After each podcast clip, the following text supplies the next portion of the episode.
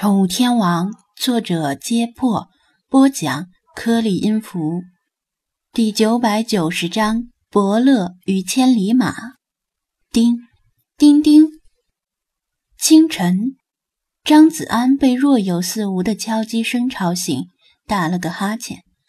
他揉着朦胧的睡眼下了床，迷迷糊糊的走到窗边，撩起窗帘，看到窗外的弗拉基米尔。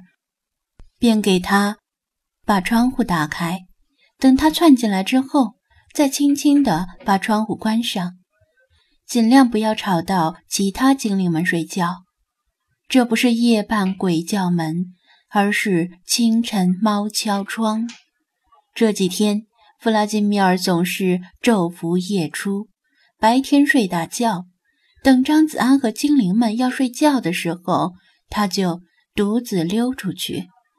然后在清晨的时候才回来。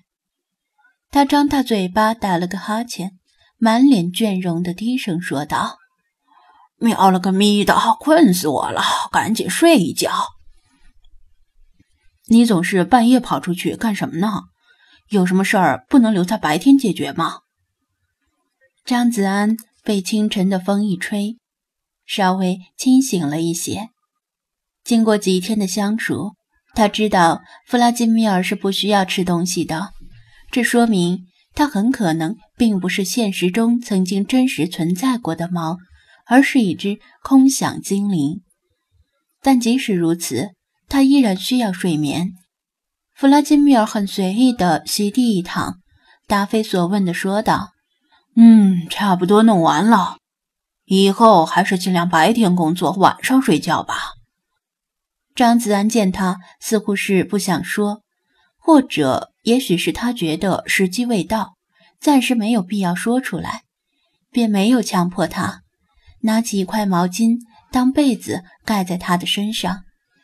他的毛发间混杂了不少细碎的草茎和荆棘，每天早上回来时都是如此，像是不知疲倦地折腾了一晚上。即使他不说，张子安也多少能够猜到，他肯定是去跟外面的流浪猫打成一片了。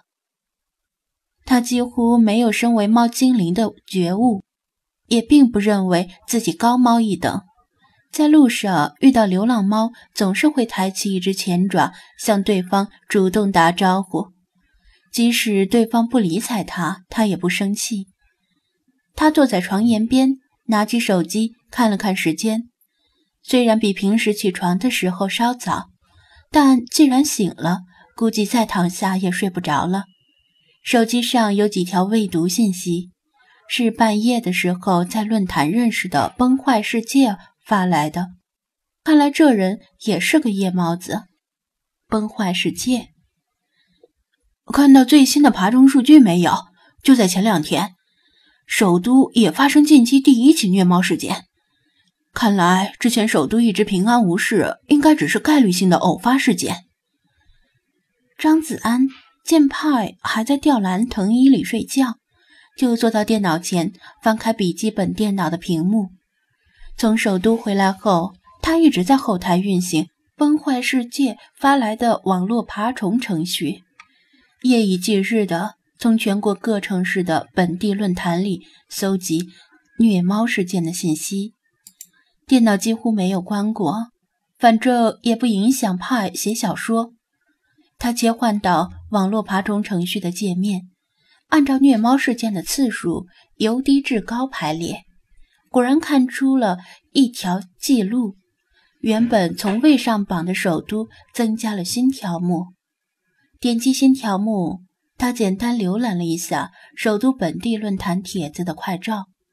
看到虐猫事件与其他地方大同小异，看来弗拉基米尔一离开首都，首都立马就沦陷了。崩坏世界猜错了，不过这样也好，省得他或他整天疑神疑鬼的。张子安回复道：“首都之行略有收获，虐猫事件可能将于近期结束。如果你想问原因的话。”大概是社会主义精神文明建设取得了阶段性成果吧。他把信息发了出去，至于崩坏世界信不信，那就不关他的事儿了。喵，子安，早上好。星海也醒了，精神奕奕的向他无声的比划着口型，他也同样无声的回应，以免吵醒其他精灵的休息。披衣下楼，他拉开卷帘门，开始打扫卫生，为今天的营业做准备。没过多少时间。王乾、李坤、鲁依云和蒋菲菲也陆续到来，各自拿起清洁工具，一边谈天说地，一边进行例行的清扫。李大爷和李大娘比他更早就已经开门营业了，现在小吃店门口已经排了不少人。店长先生，早上好啊！林园真一牵着史努比，轻快地从店门口跑过。早上好，他拄着扫帚回应道：“一切与平时没有什么不同。”吱，张店长，张店长在不在？张子安背对着门口，帮王乾和李坤把昨天一整天收集到的塑料空瓶装进垃圾袋。突然听到身后有人叫他，声音比较苍老，而且听起来挺耳熟的。他转身一看。一辆电动自行车停在店门口，吴电工心急火燎地跳下车，三步并作两步闯进店里。张店长，吴电工口干舌燥，拉住他的胳膊，一时说不出话来。什么事啊，吴师傅？有事别着急，慢点说。天是塌不下来的。张子安。示意王乾用一次性纸杯给吴电工倒杯水，端过来润润嗓子。吴电工将杯里的水咕嘟咕嘟的喝了几口，摸摸嘴说道：“张店长，你可回来了？这几天你跑哪里去了？我找你都找不着啊！”“哦，这几天我比较忙，前几天又跑到首都走一趟。”张子安解释道。“吴师傅，您找我有什么事吗？”是帮我介绍对象，妹子长得漂亮不？是你们厂子里的工人。我现在可以适当的放宽标准，不是白富美也没有关系，只要美或者富就行了。毕竟啊，咱们都是熟人，我相信吴师傅您的眼光。吴电工差点呛到，咳嗽了好几声才缓过气来。嘿嘿，这个我以后帮张店长你留意一下。留意一下，张店长，你一表人才，居然到现在还没对象吗？吴电工尴尬的说道：“哎，先有伯乐，而后有千里马。现在的问题是千里马易得，伯乐难求啊。”张子安扼腕长叹道：“师尊，你干嘛想不开呢？是小说不好看，还是游戏不好玩？为什么非要找妹子啊？”